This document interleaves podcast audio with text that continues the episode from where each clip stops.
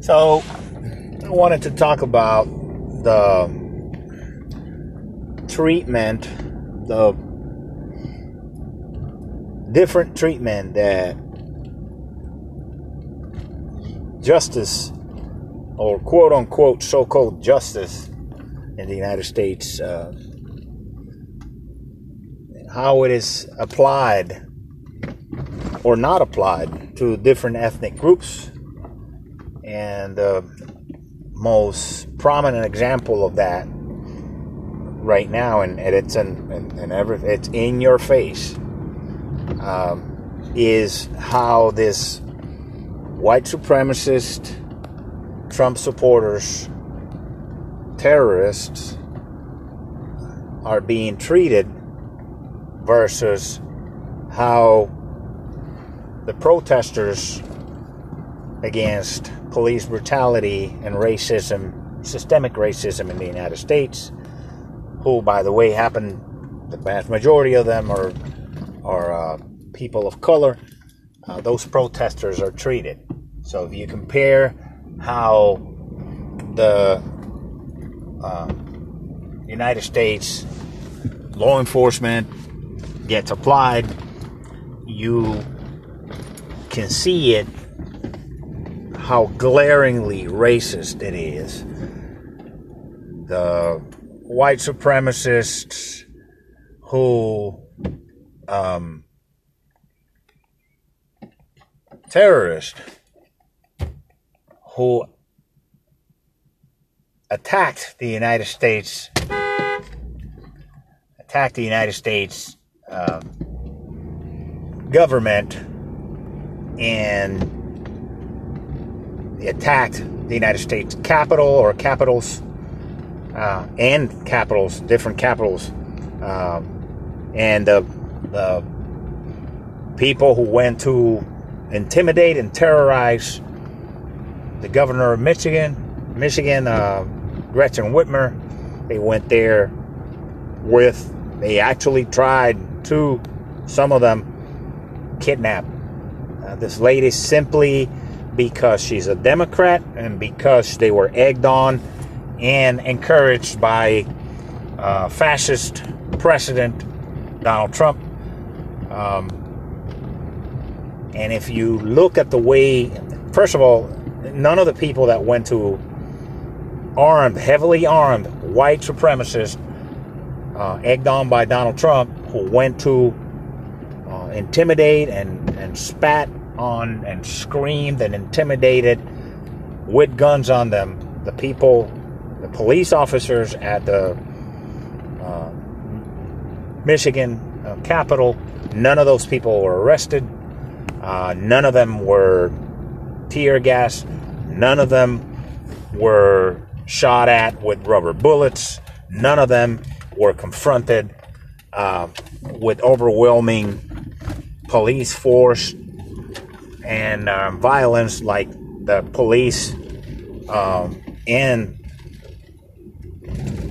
uh, institutions of law enforcement attacked the demonstrators, the mostly peaceful demonstrators from uh, that that protested against police brutality and systemic racism and the murder of uh, unarmed uh, black and, and brown um, suspects, and not even suspects. Some people just they're just getting attacked and murdered by police simply by driving while black, by just walking while black, by just breathing while black.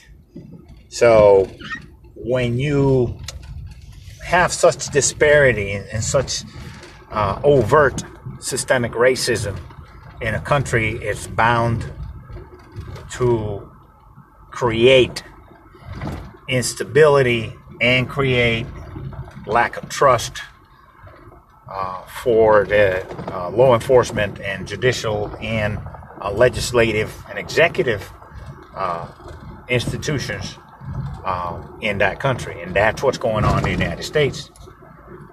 And it's been going on for a long time. The reason it's brought has been brought to prominence is because of the advent of social media and uh, now with the explosion of of of, uh, of video evidence and uh, now the whole world gets to see what the way that we people of color have been treated for a very long time by uh, governmental institutions. Uh, so the the the work of of uh, equality under the law and justice is by far not finished. Um, and and I don't think it'll ever be. There was a time in my life where I thought that okay, maybe now people will understand, and now we will respect each other, and now that it's that it's out in the forefront, um, and there's you see all the evidence, uh, video evidence uh, of this horrendous, uh, racist, systemic racism and racist system. Um, now people are going to probably go, okay, it's true. Well, no, it doesn't happen like that. They they're still denying it. There's there you have uh, over 70 million people who voted for an openly racist, white supremacist, um, brown child caging and kidnapping monster called Donald Trump and uh, and all his cronies. And we're still right now the modern Republican Party, which I call the modern Republican Party leadership and the modern Republican Party, um, what we see today. I call it the modern, uh, the American Fascist Party. It's they're openly fascist. Over 140 of these people, um, of this uh, legislators, voted to overturn uh, an election uh, that was uh, one of the cleanest elections, according to the same government officials who who uh, take care of the uh, election apparatus, and an election in which Joe Biden won by more than seven million votes. This people uh, in the Republican um, Party leadership, who I choose to call, and and demonstrably uh, so, uh, the the American Fascist Party, these people are still protecting the man and the people who attacked the United States Capitol and other capitals in different states, a tactic to stop the process of democracy in the United States. They went in there, they planted bombs, they uh, murdered police officers, they destroyed property, they stole um, sensitive information. Uh, they, one of them is a young white supremacist woman. I call her white supremacist because that is exactly what this person is. Those people, you went, if you went, if you went to attack the United States government and you participated in that military style attack and in the company of white supremacists, guess what you are? You're a white supremacist supporter. And you are what you support. So, um, the Proud Boys were organized. This movement was organized by Trump supporters, by the people who organized the Trump campaign. They and and and Christian groups. Um, you saw them in there with their, you know, Jesus for Trump or whatever flags. You saw them in there with all their uh, paraphernalia uh, that supports hate groups like the Ku Klux Klan. You saw them with their with their um, flags and uh, their Confederate racist flags. A Confederate flag is a terrorist flag. Um, they're Nazi symbols, swastikas. They're they're acronyms stating that they want um, you know, six million Jews were not enough. Uh, you know, supporting the genocide of, of Jewish people, uh, and the in getting with, on bullhorns and asking for more people to bring weapons. Uh, these people are domestic terrorists.